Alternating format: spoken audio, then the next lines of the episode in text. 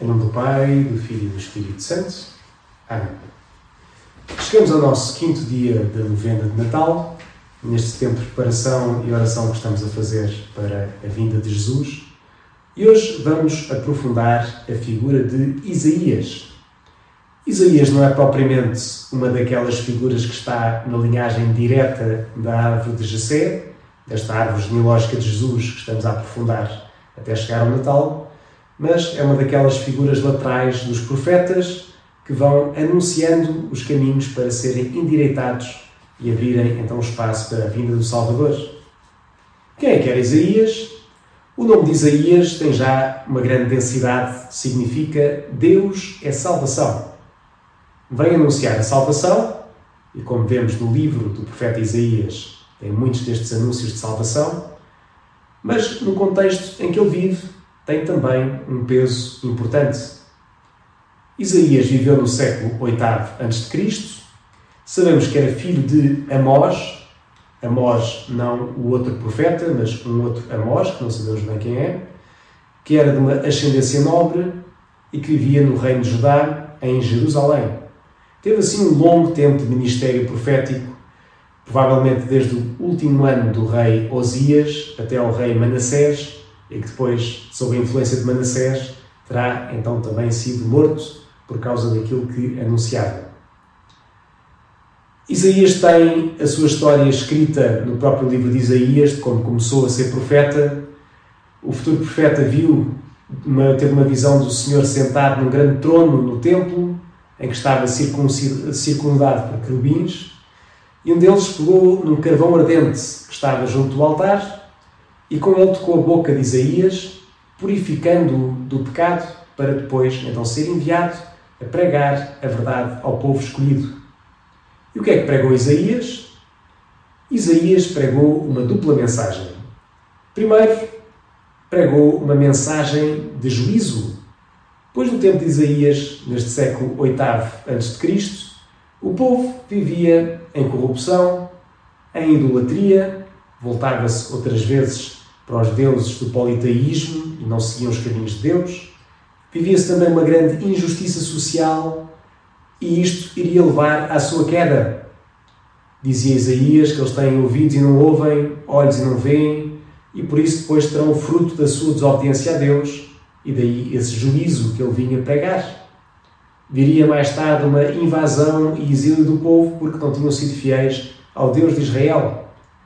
Ele usa até uma imagem assim muito gráfica que diz que Israel é como se fosse uma árvore que é abatida e que depois a própria raiz da árvore que fica será queimada para depois não ter mais descendência a partir daí.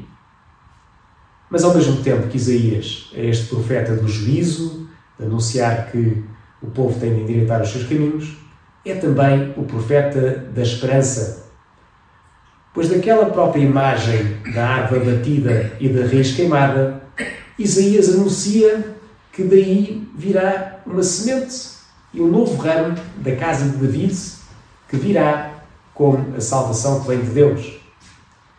Ou seja, apesar de toda a corrupção e toda a destruição, anuncia também que Deus não abandona o seu povo, o Deus, o próprio Deus, vai trazer a salvação.